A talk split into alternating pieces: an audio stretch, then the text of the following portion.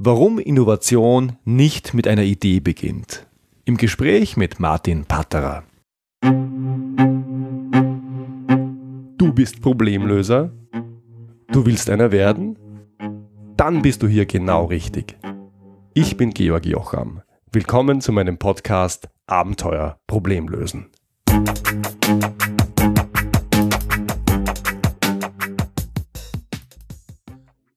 Es ist noch nicht lange her, da habe ich gelesen, Innovation ist das Lösen eines unerfüllten Kundenbedürfnisses oder eines unerfüllten Kundenproblems. Meine erste Reaktion darauf, wenn das so ist, dann ist dieser Podcast eigentlich und ganz tief drinnen ein Innovationspodcast. Und meine zweite Reaktion, ich muss mir unbedingt einen Innovationsexperten in den Podcast einladen. Das habe ich auch gleich gemacht und ich denke, ich habe einen der besten Innovationsberater im deutschsprachigen Raum rund um die Methode Jobs to be Done für ein Gespräch gewinnen können. Martin Patterer ist Managing Partner der Strategy EIP Innovation in Progress GmbH, Sprecher des Beirats der Plattform für Innovationsmanagement sowie Gastlektor im Executive MBA Programm der Wirtschaftsuniversität Wien und an diversen Fachhochschulen. In den letzten Jahren hat er einerseits eine Vielzahl von Innovationsprojekten begleitet und andererseits eine sehr erfolgreiche Innovationsberatung aufgebaut. Hier mein Gespräch mit Martin Patterer. Herzlich willkommen, Martin. Schön, dass du heute da bist. Hallo Georg, freut mich sehr, mit dir sprechen zu können. Ich freue mich auch sehr. Danke, dass du dabei bist. Martin, ich beginne mit meiner Lieblingseinstiegsfrage gleich und die lautet, welches Problem löst du eigentlich, du mit deiner Firma? Also wir machen Innovation zu einem sicheren Prozess, ein sicheres Ergebnis liefert. soll heißen, wir führen Innovation aus der Blackbox-Ecke heraus äh, und machen daraus einen sicheren Geschäftsprozess, äh, der auch einen sicheren Markterfolg liefert. Mhm. Das ist eine starke Ansage, weil eigentlich hat man ja von Innovation die Vorstellung, das ist per Definition ein unsicherer Prozess und eine Blackbox. Aber vielleicht sprechen wir kurz drüber, was ist eigentlich Innovation und was ist Innovation nicht, weil ich glaube, auch da gibt es eine Menge Missverständnisse. Aus deiner Sicht als Innovationsexperte, was ist Innovation eigentlich? Ja, das ist eine sehr gute Frage gleich am Beginn. Man muss natürlich äh, wissen, worüber man spricht. Innovation ist aus unserer Sicht ganz einfach definiert. Es ist eine Lösung für ein Bedürfnis. Und wenn das noch ein bisschen zu schwammig ist und du das konkreter wissen möchtest, ähm, möchte ich da noch etwas anfügen und sagen, naja, es ist eine wirtschaftliche Lösung. Innovation ist eine wirtschaftliche Lösung für ein relevantes Bedürfnis.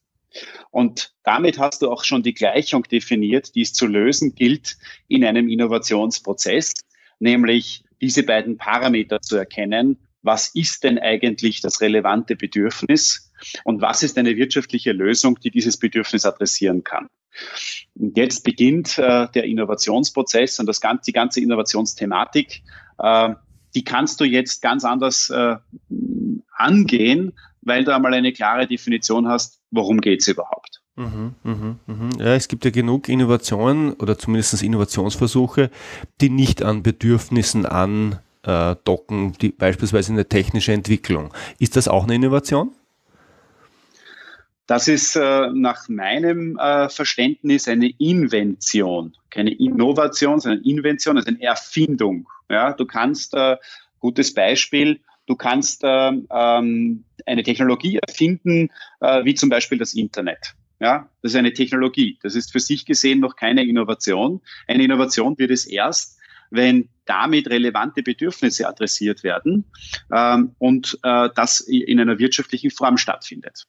Mhm. Das heißt, äh, auch, äh, auch wenn wir sprechen über Digitalisierung, wenn wir sprechen über Big Data, wenn wir sprechen über Internet of Things, das sind alles so Begriffe, die jetzt äh, sehr oft bemüht werden, ähm, die für sich gesehen kein Bedürfnis adressieren. Ja. Erst, erst dann wird es interessant, wenn man versteht, was ist eigentlich das relevante Bedürfnis und wie kann mir so eine neue Technologie denen helfen, um rele ein relevantes Bedürfnis zu adressieren. Mhm, mh. Jetzt ist Innovation ein Thema, das ja, ja wie die Sau durchs Dorf getrieben wird. Alle Unternehmen müssen heute innovativ sein. Warum sind Unternehmen eigentlich so geil auf Innovation? Warum ist das Thema so wichtig?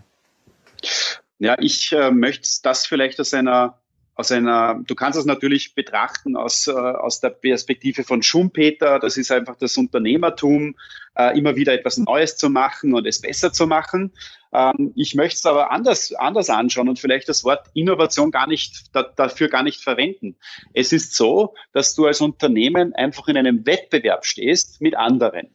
Und wenn ein anderer einen, ein Bedürfnis adressieren kann, das relevant ist und er kann das günstiger, also wirtschaftlicher als du, dann hast du ein Problem als Unternehmen, weil du vielleicht deine, wahrscheinlich deine Produkte äh, nicht mehr verkaufen kannst, zumindest nicht zu einer attraktiven Marge verkaufen kannst. Das heißt, es geht darum, ähm, im, im, im, im, Unternehmens, im unternehmerischen Wettbewerb bessere Lösungen zu finden äh, für Bedürfnisse, die nach wie vor nicht befriedigt sind und die für, und die für, die für Konsumenten äh, und User wichtig sind und relevant sind. Mhm. Man, könnte dann sagen, Innovation ist eigentlich im Zentrum des Unternehmerseins, oder? Das ist absolut meine Meinung.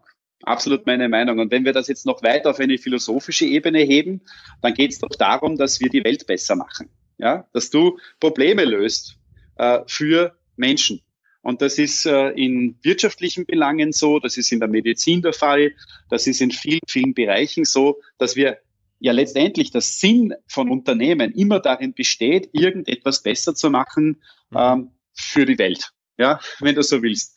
Und wenn jemand das schafft, dass er Bedürfnisse besser, dass er Bedürfnisse erkennt und die besser befriedigt, äh, dann hat er auch eine Berechtigung, äh, eine Daseinsberechtigung. Mhm. Letztendlich ist Innovation eine Daseinsberechtigung auf einer philosophischen Ebene. Stark. Gefällt mir sehr gut.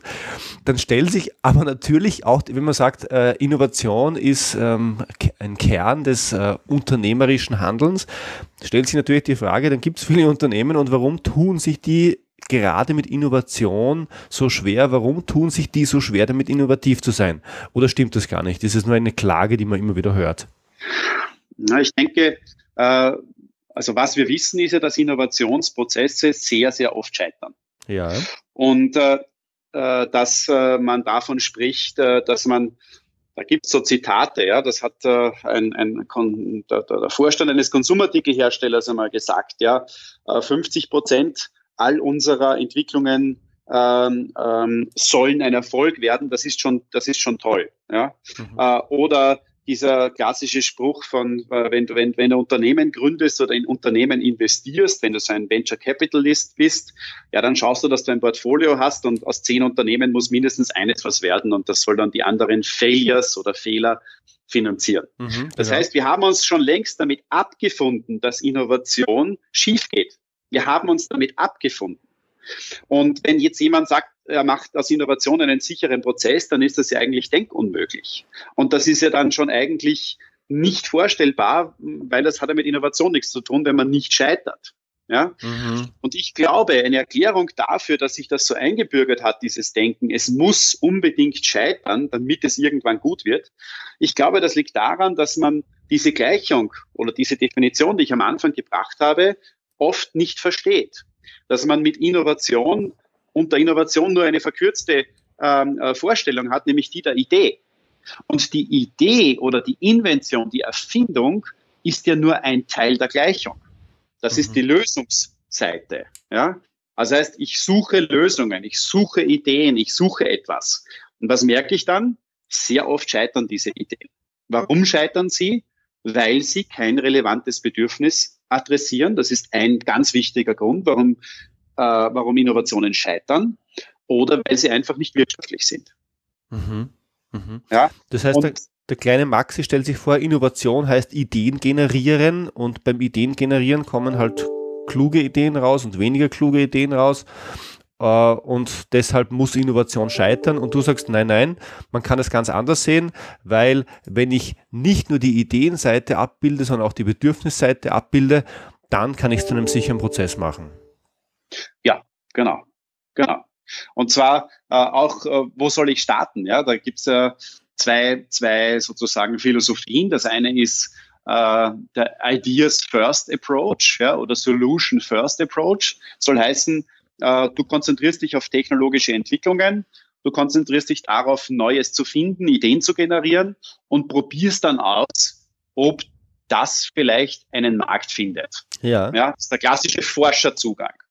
Ähm, und es gibt dann die, die zweite Philosophie, die ist die äh, Needs First Philosophie, die sagt, wir müssen zuerst mal die Bedürfnisse verstehen, wir müssen die Bedürfnisse finden und dann ganz gezielt für unerfüllte, relevante Bedürfnisse Lösungen finden. Mhm.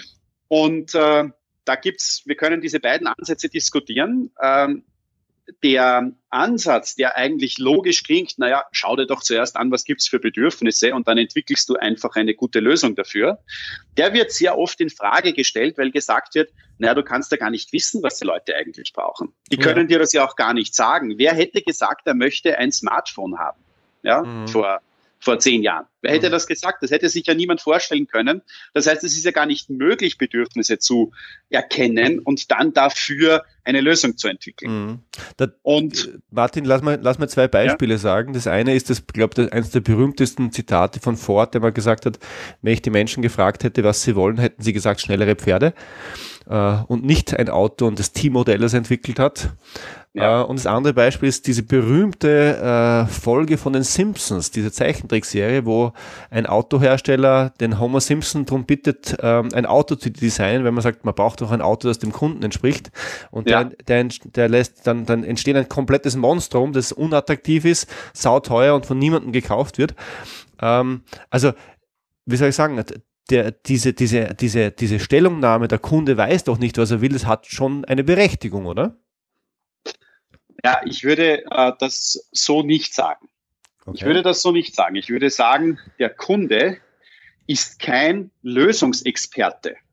Ja. Der Kunde, ja, also wenn du jetzt ein, einer bist, der mit Autos fährt, ja, oder der im Verkehr unterwegs bist, dann bist du kein Experte für Fahrzeuge, aber du bist ein Experte dafür, für deine Aufgabe, an einem bestimmten Ort anzukommen, für deine Transportaufgabe. Du bist ein Experte für diese Reisetätigkeit, die du machst. Ja. Da kennst du dich aus. Und du kannst genau sagen, was dich stört. Du kannst genau sagen, welche Probleme du dabei hast, äh, pünktlich anzukommen in der Stadt, ja, zu einem Geschäftstermin. Und dann, wenn du mehrere Geschäftstermine an einem Tag hast, in einer Stadt an verschiedenen Orten, dann kannst du ganz genau berichten, was das alles schwierig macht. Ja, also die richtigen Verkehrsmittel zu finden, zu wissen, wo ein Stau ist und so weiter. Jeder kennt das aus, aus dem eigenen Leben. Mhm. Aber wenn dich jetzt ein Autohersteller fra fragt, wie soll denn das nächste Auto aussehen, dann kannst du das nicht weil du bist ja kein Autodesigner. Und das ist genau die, ähm, das, das ist, das ist genau diese, diese Brücke, die wir bauen, ja, ist von der Sprache des Kunden hin zum, zur Sprache des Designers und des Entwicklers. Das sind nämlich zwei total unterschiedliche Dinge, die man voneinander trennen sollte. Mhm. mhm. Das gefällt mir gut. Der Kunde ist kein Lösungsexperte. Das heißt, ja. der, der, der, man darf den Kunden man, man, man braucht den Kunden, aber man darf ihn nicht alleine lassen und ihm nicht den, quasi den gesamten Prozess aufbürden, sondern äh, äh, muss seine Bedürfnisse abholen. Ist das und, und dann die Experten an der Lösung arbeiten lassen. Ist das die, der, der Zugang, der funktioniert? Ja, genau. Das ist, da sind wir jetzt ganz im Zentrum der Diskussion und da geht es jetzt, ähm, äh, da gibt es natürlich Ansätze, ja, äh, wie man das macht. Da gibt es den Ansatz, dass man den User hereinholt in die Entwicklung, dass man sagt, entwickle du doch mit, erzähl uns, ob dir das jetzt gefällt, was wir hier entwickeln und dass man das einfach gemeinsam macht. Mhm. Ja? Design Oder Thinking beispielsweise, nicht? Genau, das ist eine, eine, eine dieser, dieser Vorgehensweisen oder Philosophien, ja, Design Thinking sagen, ja, oder auch die Techniker, die Entwickler sollen hingehen zu den Kunden, denen zuschauen, antizipieren, verstehen, was die brauchen, was die wollen und dann daraus etwas ableiten. Ja? Und das ist ja äh, ein, ein sehr guter Ansatz, der auch sehr erfolgreich ist. Mhm. Äh, nur nur äh, ist es, äh, und jetzt, jetzt kommen wir sozusagen auf die nächste Stufe, dieses äh, der, der äh, Innovations, ich weiß nicht, Innovationsperformance oder wenn du das wirklich perfekt machen möchtest, ja, hast du ja eine Herausforderung. Ähm, und zwar die, dass Innovation äh, kann etwas, etwas sehr Inkrementelles sein. eine Weiterentwicklung sein von dem, was es schon gibt. Ja. Das ist übrigens das, was auch die hauptsächliche äh, der hauptsächliche Innovationsaufwand und Entwicklungsaufwand ist in Unternehmen, nämlich, äh, nämlich sicherzustellen, dass du die nächste Produktgeneration rechtzeitig auf den Markt bringst. Und dass du den nächsten Produktzyklus schaffst und dass du dann die nächsten Features entwickelst und bei der nächsten Messe wieder ein bisschen was Neueres hast. Ja? Das fällt unter inkrementelle Innovationen, die Weiterentwicklung des Bestehenden. Und hier entsteht dann äh, natürlich auch ein Wettbewerb, weil wenn ein anderer, ein Mitbewerber das besser macht oder schneller macht, dann bist du wieder ein bisschen hinten. Und letztendlich bist du hier in einem Innovationswettbewerb, wo die Abstände zwischen den Anbietern gar nicht so groß sind. Deshalb kommt dann die äh, Erwartungshaltung und auch die, die Anforderung, wir müssen viel stärker innovieren. Wir müssen etwas auf den Markt bringen, was game changing ist, wie da gerne dieser Begriff verwendet wird. Ja, ja. oder disruptiv, ja. Äh, und, und diese game-changing Innovations, wie zum Beispiel Facebook oder Google oder, oder, oder you name it, jeder kennt's. Ja? Mhm. Äh, wie bringe ich so etwas game-changing auf den Markt? Ja, wie kann ich das machen? Ja? Und dort wird es dann schwierig, mit Kunden in so einem, in so einem klassischen Design Thinking Ansatz oder ich möchte jetzt nicht diese Methode speziell da äh, äh, erwähnen, aber in einem Ansatz, wo du einfach mit Kunden gemeinsam versuchst, Neues zu entwickeln, mhm. ähm, äh, hast du dann, hast du dann äh, die Herausforderung, dass sich Kunden eben nicht ein Auto vorstellen können, wenn es noch keines gibt und auch ein Smartphone nicht vorstellen können, wenn es noch keines gibt und du dann das nicht mit Sicherheit, also sicherstellen kannst, dass du so etwas findest, mhm. wenn du das mit Kunden gemeinsam ausschließlich machst. Mhm. Beziehungsweise, wenn du diese Sprache nicht beherrschst, dass du total unterscheidest zwischen dem Problem und der Lösung. Beispiel jetzt für das Thema Transport. Ich kann mich mit Kunden darüber unterhalten, welche Challenges sie haben, welche Herausforderungen sie haben, um rechtzeitig anzukommen in einer Stadt zu einem Geschäftstermin. Ja. ja? Äh, das kann ich verstehen, das kann ich mir erklären lassen. Und wenn ich das verstanden habe, da brauche ich nicht mit dem Kunden sprechen über, über, seine, über seine Erwartungen an ein Fahrzeug, über seine Erwartungen an äh, den öffentlichen Verkehr. Ähm, wenn es da viele Dinge äh, möglich sind, die die Kunden vielleicht heute noch gar nicht kennen. Das heißt, euer Ansatz kann auch Game-Changing Ansätze, also beide Arten von Innovation, inkrementell und Game-Changing und euer Ansatz, den ja auch der berühmte Harvard-Professor Clayton Christensen vertritt, heißt Jobs to be done. Äh, was darf man sich denn darunter vorstellen? Ja, also zurück übersetzt auf Deutsch, es geht um die Aufgabe, die jemand erledigen möchte. Und das musst du verstehen. Die Philosophie dahinter ist, äh, Produkte und Services werden von Kunden nur deshalb verwendet, weil sie damit eine Aufgabe erledigen können. Ja. Du verwendest ein einen MP3-Player, weil du damit die Aufgabe erledigen kannst, dass du dir Musik anhörst. Mhm. Du verwendest ein Fahrzeug, weil du damit äh, zu einem Termin kommst. Du verwendest und so weiter. Ja, also du hast immer äh, auf der einen Seite die Aufgabe, die jemand erledigen möchte und dann ein Produkt oder verschiedene Produkte, die die Menschen dann verwenden, um ihnen bei der Erledigung von der Aufgabe zu helfen. Mhm. Und äh, wenn du jetzt äh, wieder bei der Definition von Innovation beginnst, dass nämlich dass eine Gleichung ist von eine Lösung für eine unerfüllte Aufgabe oder für ein unerfülltes Bedürfnis, dann ist das unerfüllte Bedürfnis dieser Job to be done. Ja. Und das ist unser Unit of Analysis. Also wenn du das genau verstehst, wenn du dir wirklich anschaust, verschiedene Leute, die die gleiche Aufgabe erledigen, äh, was genau die da machen und wo sie, wo sie da Probleme haben bei der Erledigung der Aufgabe, dann äh, gibst du damit die ganze eine, eine, eine Leitlinie vor für die Lösungsentwicklung. Mhm. Und die Leitlinie für die Lösungsentwicklung ist immer lösungsfrei, soll heißen, wenn jemand eine Aufgabe erledigen will, dann hat er dann hat er im Prinzip zwei Dinge, an denen er diese, äh, seinen Erfolg misst. Und du misst immer bei jeder Aufgabe, die du machst, deinen Erfolg daran, wie lange dauert es, diese Aufgabe zu erledigen und wie viele Fehler passieren mir dabei, wenn ich diese Aufgabe erledige. Und du kannst jede Aufgabe runterbrechen auf verschiedene, ähm, Outcomes, wie wir das nennen, also Ergebnisse aus der Aus Aufgabe heraus, Outcomes, äh, wo du Zeit verlierst und Outcomes, wo du Fehler machst. Mhm. Also zum Beispiel, wir machen hier ein Interview und ein Outcome wäre, dass wir möglichst wenig Zeit brauchen wollen, um das Interview vorzubereiten und dass wir die Wahrscheinlichkeit möglichst gering halten wollen, äh, dass äh, ähm, die Sprache unterbrochen wird während des Interviews. Mhm. Ja? Mhm. Und das ist jetzt, das ist jetzt eine, eine Anforderung, die du als Interviewer hast, bei deinem Job ein Interview zu führen. Mhm.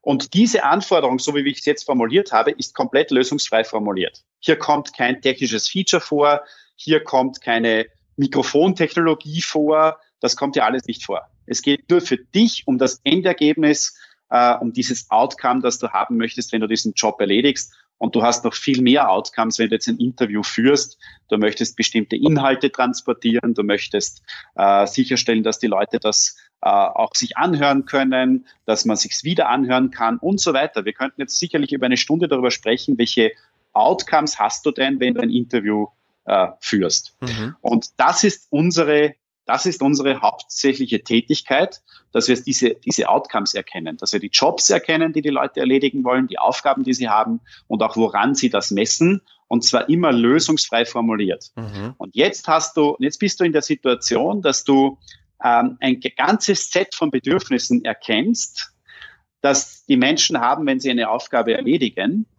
und du jetzt komplett lösungsfrei suchen kannst nach geeigneten Lösungen. Mhm weil dir diese Lösung nicht vorgegeben wird, ja, durch den Kunden.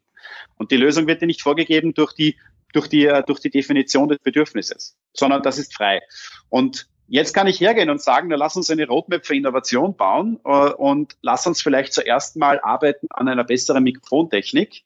Da wissen wir, können wir vielleicht einen kleinen Teil dieses Jobs besser adressieren, aber bei weitem nicht alles. Ja. Weil, ja, und dann, und dann können wir letztendlich die Vision, die sich daraus ergibt, und jetzt sind wir bei der, bei der, bei der Innovationsstrategie, ja, die Innovationsstrategie oder die Innovationsvision sollte immer lauten, äh, versuche äh, eine Leistungsplattform zu entwickeln, das heißt eine umfassende Lösung zu entwickeln, die den gesamten Job, die die gesamte Aufgabe, die ein Kunde hat, vollständig adressiert. Mhm. Das heißt, in einer idealen Welt äh, wer, hättest du eine, ein, eine, eine, ein Service oder ein Tool, das für dich das Interview vorbereitet, dich bei der Interviewführung unterstützt, das Interview nachher schneidet, es auf eine Plattform stellt, es teilt mit anderen, ähm, es archiviert und so weiter und so fort. Das heißt, alle Bedürfnisse, die du hast rund um das Führen eines Interviews, dass du das unterstützt bekommst durch eine, wie wir es nennen, äh, Leistungsplattform. Mhm. Ja? Mhm. Und, und damit, und jetzt habe ich, habe ich aber immer noch nicht gesagt, welche Technologie das ist und wie das genau ausschaut. Mhm. Aber mit so einer Information übersetze ich Bedürfnisse aus der Kundensprache hin in eine bearbeitbare Sprache für Entwickler und Designer. Mhm. Mir, was, weißt du, was mir an dem Zugang so gut gefällt, wenn du das erzählst? Ich gebe zu, ähm, Podcasts aufnehmen ist nicht mein allergrößter Schmerz und ich habe wenig drüber nachgedacht. Gleichzeitig äh, begegnet uns das ja immer wieder. Wir nehmen da irgendein Ding in die Hand und dieses Ding, und mein Lieblingsbeispiel ist das Apple iPhone, befriedigt Bedürfnisse, von denen ich nicht gewusst ha habe, dass ich sie habe. Ja. Aber es tut, das Ding tut das. Und das Ding ist, funktioniert bis vorn, bis, von vorn bis hinten und als hätte es wer für mich gemacht. Und ich habe das Gefühl, gute Innovationen sind regelmäßig genauso gestrickt, die als hätten sie hm, an meine Bedürfnisse antizipiert und wahrscheinlich haben sie das, nämlich indem sie sich mhm. überlegt haben, was ist die Handlung, was ist die Tätigkeit, was ist der Job und adressieren diesen Job. Ja, ja. Spannend. Und, und, und, und äh, da kommen wir dann auch sehr äh, schnell in eine Diskussion, äh, die lautet, naja, äh, sind die Bedürfnisse schon da oder werden die Bedürfnisse durch Lösungen erst generiert? Ja. Mhm. Und unser Zugang ist der, diese Bedürfnisse äh, sind schon da und ja. werden, nicht durch, werden nicht durch Lösungen generiert, weil ähm, du kannst nicht eine Lösung auf den Markt bringen, die ein Bedürfnis adressiert, das es noch nicht gibt. Ja. Du kannst höchstens eine Lösung auf den Markt bringen, die ein bestimmtes Bedürfnis adressiert und daraus, dass man dieses Bedürfnis dann löst mit dieser Lösung, entstehen neue Bedürfnisse. Zum Beispiel, äh, als die ersten Smartphones auf den Markt gekommen sind, da gab es schon das Bedürfnis, dass man äh, kommunizieren kann, während man unterwegs ist. Da gab es schon das Bedürfnis, dass man ähm, ähm, äh, navigiert, wenn man in der Stadt geht. Ja. Da gab's schon, das gab's alles. Und es gab auch dafür Lösungen. Es gab Papierhand, äh, Papierlandkarten, äh, es gab, ähm, es gab äh, Internetcafés, wo du dort dich einloggen konntest und dort deine Mails lesen konntest. Das gab's alles schon. Äh, und das war der Grund, warum die Smartphones auch so schnell äh, Anwendung gefunden haben, weil sie auf bestehenden Bedürfnissen aufgesetzt haben. Mhm. Und dann ist äh, daraus aber eine, eine Leistungsplattform entstanden, die sehr viele Bedürfnisse adressieren kann und schrittweise sind dann neue Lösungen auf dieser Plattform entstanden, wie zum Beispiel, du kannst Musik anhören, du kannst Hotels buchen, äh, du kannst eine Reiseplanung vornehmen, alles das, wo du sagst, ja, woher wissen die, dass ich dieses Bedürfnis habe? Das sind auch Bedürfnisse, die du schon längst hattest, ja. aber die sind dann eben auf dieser Leistungsplattform, konnten die dann auch adressiert werden. Mhm. Mhm. Also ich habe, wir haben ein Vorgespräch geführt schon vor einiger Zeit. Ich habe mich auf das Thema eingelesen. Ich finde Jobs to be done genial, sage ich ganz ehrlich. Ich bin schwer begeistert von dem Zugang. Eine Frage, die sich aber stellt, ist dann immer, was ist denn daran besonders? Äh, was ist der Unterschied zwischen Jobs to be done und einfach die Kunden fragen, was er braucht? Also Innovation bei Kundenbefragung. Ähm, was, was macht Jobs to be done besonders oder anders? Äh, warum funktioniert es besser als das, was viele Unternehmen ja heute schon probieren? Weil den Kunden fragen und vielleicht auch an der richtigen Stelle den Schnitt machen, wo man fragt und wo man nicht mehr fragt, das ist ja was, was Unternehmen tun. Oder, oder, oder, oder? Fragezeichen. Und mit dieser Frage, fast schon einem kleinen Cliffhanger, endet der erste Teil meines Gesprächs mit dem Innovationsexperten Martin Patterer. Den zweiten Teil gibt es dann in einer Woche. Danke, dass du dir diese Folge angehört hast. Wenn du deine Wirkung bei deinem Vorgesetzten oder sogar beim Top-Management in deiner Firma schnell und einfach verbessern möchtest, dann hol dir gleich jetzt meinen Ratgeber 10 Schritte zur perfekten Management Summary. Du findest ihn unter georgjocham.com-summary. Mit den einfachen und rasch umzusetzenden Tipps kannst du deinem Vorgesetzten einen echten Gefallen tun. Und wenn du ihm einen Gefallen tust, dann wird auch er sich dafür erkenntlich zeigen. So einfach ist das. Hier nochmal der Link. georgjocham.com-summary. Alle Infos zu dieser Episode gibt's wie immer in den Show Notes und die findest du unter georgjocham.com-podcast. Wenn dir diese Episode gefallen hat, dann schreib mir bitte eine 5-Sterne-Bewertung auf iTunes, damit noch mehr Menschen auf diesen Podcast aufmerksam werden. Danke und bis zum nächsten Mal.